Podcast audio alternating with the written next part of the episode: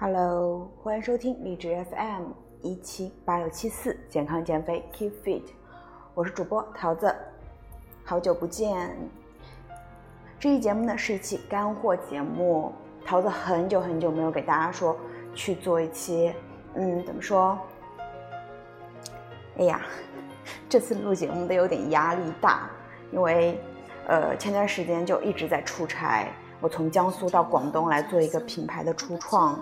然后呢，嗯，十月份的话又是去到了仙本那，然后呢回来之后又到到哪里啊？先到北京，呃，去跟去见一个叔叔，然后完了之后又去到成都跑摇滚马拉松，然后前几天才回到广东继续做我的事业，所以呢前面传的一些节目都是我上个月录的了，这是一期这是一期新鲜出炉的节目，跟大家讲讲健身干货，然后。告诉你们，我很想你们哦。对，包括还要提一下，在成都马拉松跑完之后啊，我那一天准备回回回广东这边，然后有一个听众就给我发微信了，说要面基，然后我们就在机场面基了。那个听众宝宝，我记得你，我很喜欢你，你给我的兔头超级好吃的。然后期待后面还可以有一个合作的节目，因为那个妹子的话，她是在。嗯，西南财经大学读，呃，读读体育管理的，然后还是篮球队的，所以也是有很多东西可以聊。嗯，大家可以期待后面的我们的访谈节目。那么今天给大家带来的是一期干货节目。那我们干货节目今天讲什么呢？讲你是减肥的潜力股吗？对，讲这个内容。秋天了，对吧？然后都快冬天了，就还真的蛮冷的，可能。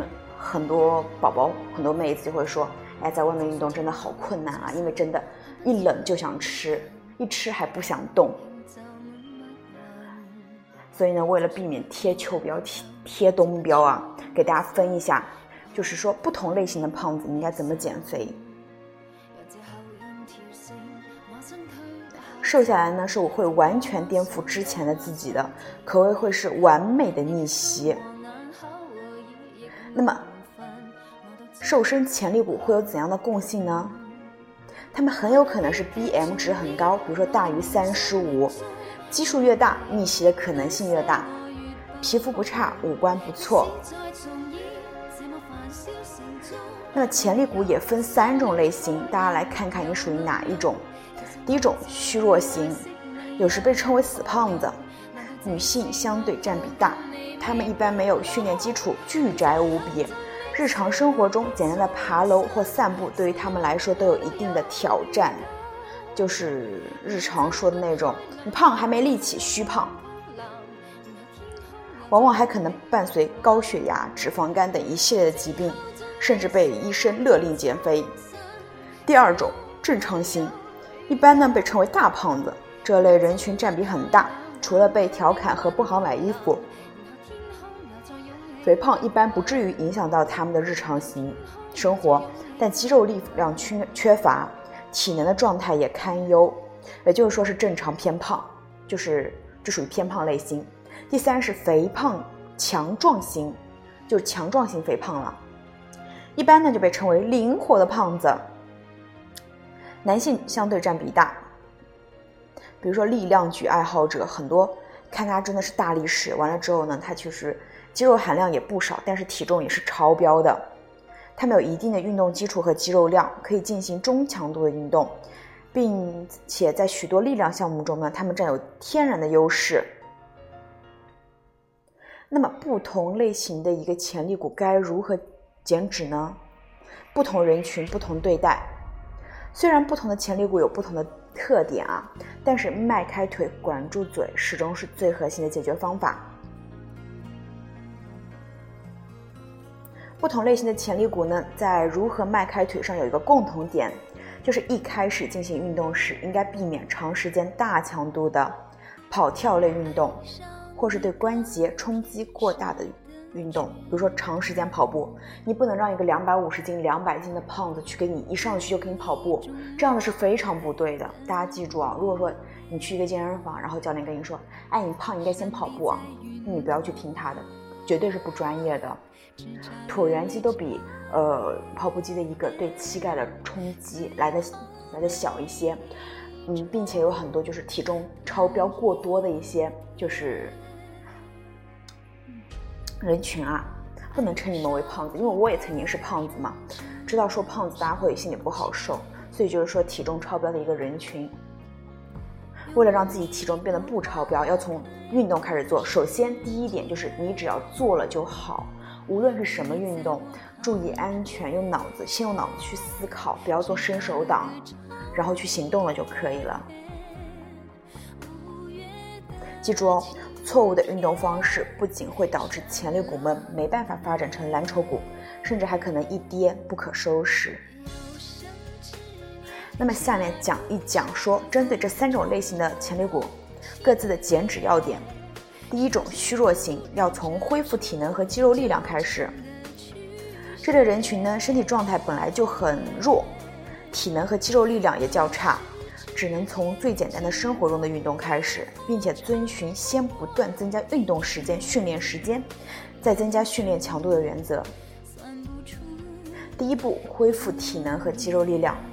运动方案：每天简单运动一小时以上。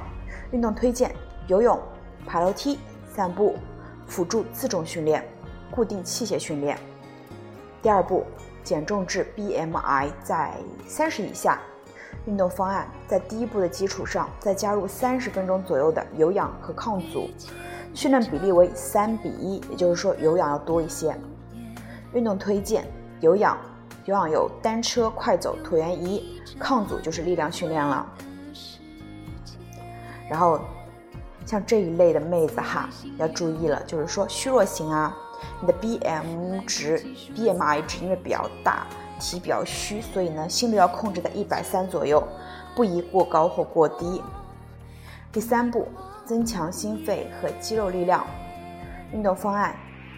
中等强度间歇有氧与中等强度抗阻训练相互配合，训练比例为一比一，每周四到五次训练，每次约一小时，至少三个月后再进入下一步。第四步呢，就是全力刷脂至 BMI 值正常了。那么下面讲正常型的妹子，就是从减重和适当增加肌肉力量开始。这类人群占比比较大，可以正常生活，但过大的体重制约着他们的运动表现，所以呢，体重是急需解决的问题。在这阶段，甚至抗阻力训练可以占比较小，只着重于高效的减重。高效的减重呢，就是说有氧，一个有氧训练和一个无氧相结合，最关键吃东西。原来说。三分练，七分吃是没有错的，就绝对是吃占大多数。然后所谓真正会自制，绝对是饮食上是自食的。第三种强壮型的一个胖胖，该如何减肥呢？从增强心肺和肌肉力量开始。这类人群呢，由于有着不错的运动基础，为了更加高效，先进一步的。提高运动能力，随后将重心转移到减脂即可。但是需要注意的就是说，三种类型的潜力股在饮食方面都需要较强的控制能力，特别是在全力减重和全力刷脂阶段。那么给大家五点建议啊，帮助潜力股们有效的控制饮食。第一，准备应急餐，在饥饿却没办法。正常按时、按计划饮食时，千万不要放纵自己随意吃，因为大家会发现，很多时候我们进食是无意识的。比如说，你工作压力太大了，或者说工作加班了，看到桌上有什么东西，直接往嘴里塞，并没有说让你饱腹的感觉，这会让你感觉更糟糕。所以说，不要放纵自己随意吃，要准备一些应急的东西。第二，保持一段时间的饮食相似，方便控制热量。第三，运动小。食物小份装，保证呢每次摄入量不会过多。第四，远离诱惑既然挡不住就远离喽逛超市计划好要买什么买完迅速离开。第五养成习惯这点是能否成功的关键。然后我再结合我自己来说一说。就前面跟大家说到说十月份真的还比较忙就各种出差各种玩儿其实出差会更多一些。自从做了品牌之后呢，就很少很少的自己的时间，就完全是把自己的大部分精力，可能一天要工作十四个小时，全部都给了工作。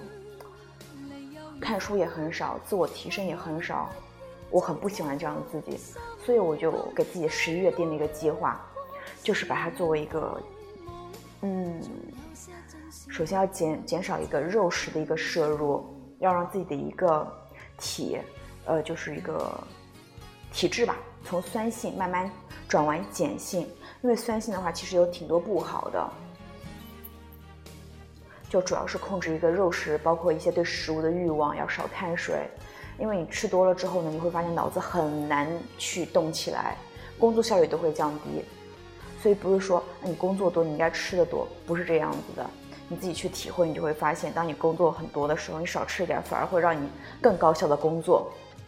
然后完了之后呢，我下单了，因为我现在住我闺蜜家嘛，跟我闺蜜一起去做事业，呃，但是老麻烦他妈去煮东西就不好。所以我就买了个小煮锅，准备以后早上晨跑完之后可以自己煮两个蛋，去蒸一点碳水来吃。嗯，然后中午的话，也可以说在小煮锅里面煮一些水煮菜去进行，就去吃一下，或者去外面吃一点什么。就其实运动很重要，但是饮食更重要。包括我也不想说去每天花很多时间去想说我一定要吃什么。我觉得现在已经过了那种年龄了。因为好吃的都吃过了嘛，主要一个高效，然后且能够饱腹，且能够帮助自己一个还挺好的一个体，就是体型以为主导目标。因为每个人毕竟想追求的不一样嘛，大家也可以根据自己的一个想要的去进行调整。嗯，反正我希望我的十一月份可以找回自己的生活，过着极简生活，就不用说去买那些乱七八糟的自己并不需要的东西。进行消费之前呢，要去先思考一下，然后呢，也希望十一月中旬我自己的一个论文答辩呢，能够说顺利通过，会去到南京，南京的小伙伴可以约我线下面基，可以跟你们聊聊天啊，什么都可以。然后再希望十一月份我的另外一个新品牌上线能够大卖，对，那毕竟我这么努力嘛，付出了这么多精力。刚是我的碎碎念。然后下面跟大家继续讲一讲说干货，毕竟你们都喜欢干货，对不对？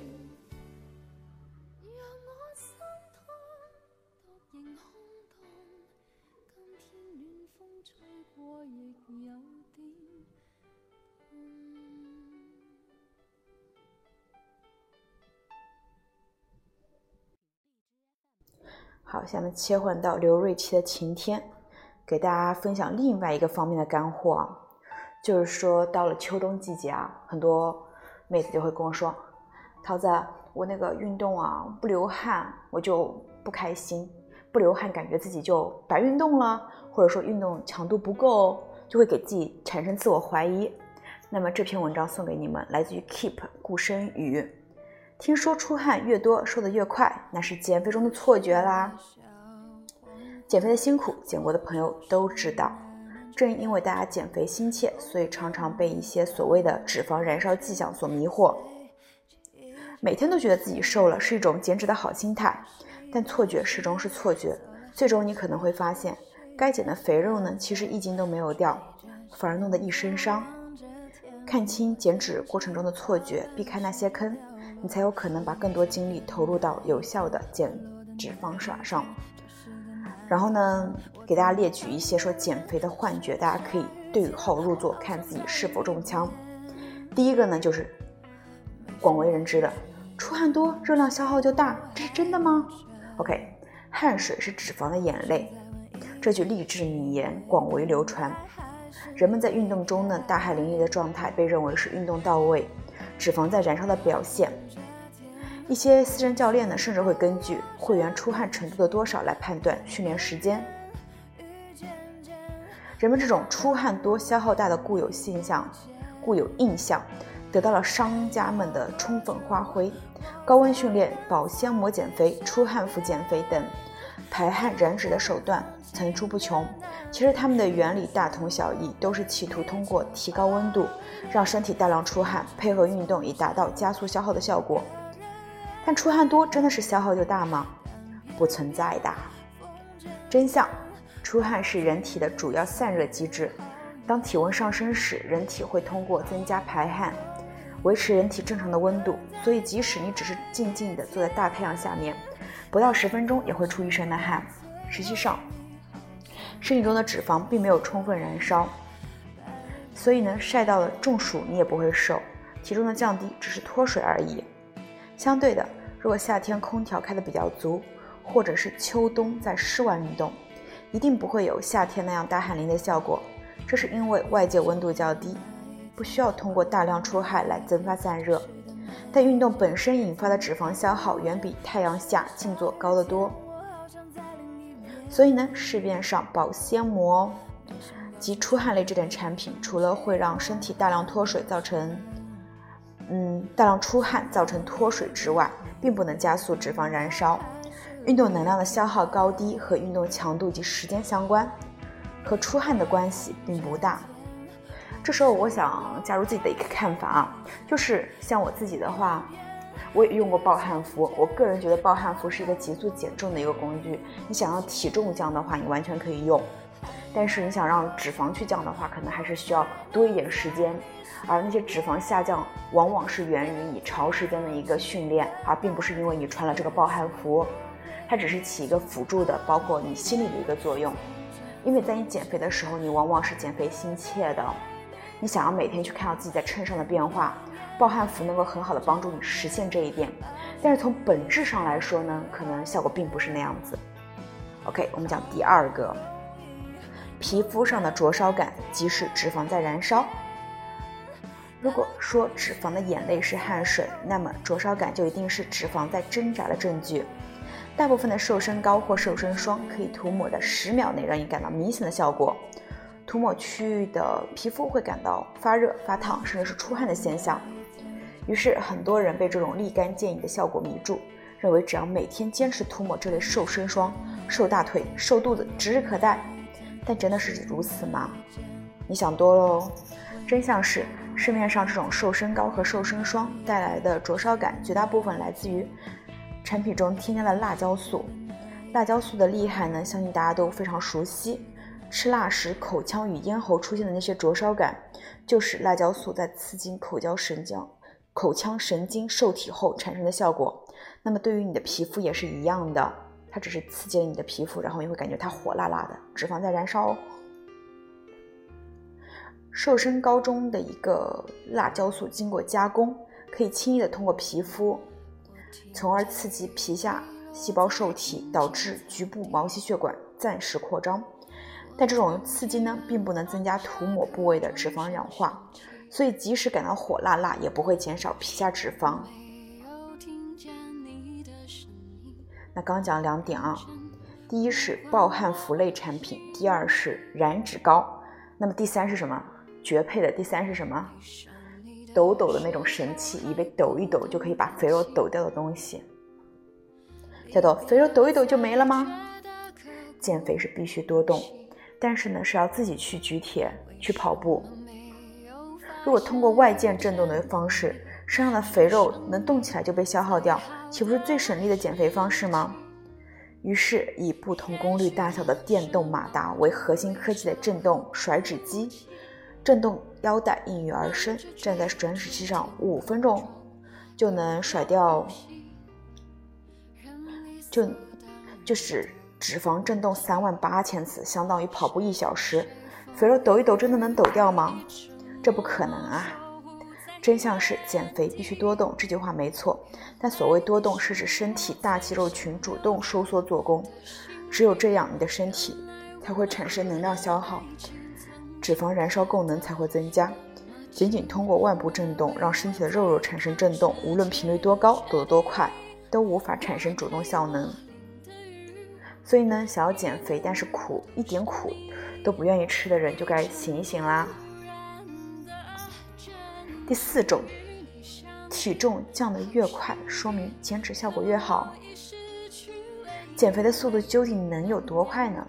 我们经常看到网上的二十一天减二十斤，七天瘦十斤的例子。一些减肥药呢，甚至宣称自己能够让你在三天瘦五到六斤。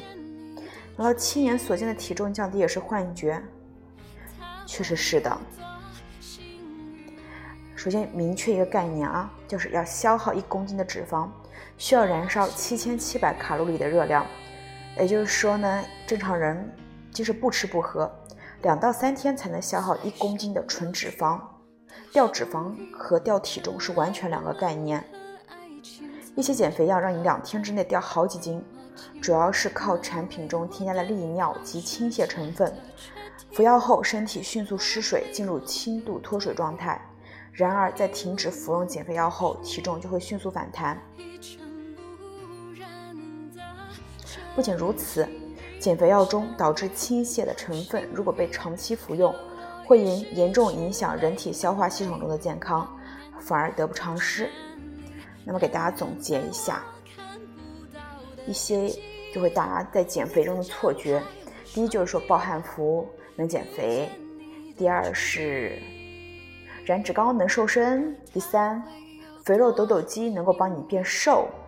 第四，体重降得越快，说明减肥效果越好。那么呢，希望大家在减肥的时候要先动脑子，知道自己该如何减肥，并且也去熟视那些减肥中的错觉呀，知道自己是真真的瘦了还是怎样，保持好，保持一个好的心态，然后慢慢变瘦。也欢迎大家在微博上艾特我减脂的水蜜桃。我们下期节目见，拜拜，爱你们哦。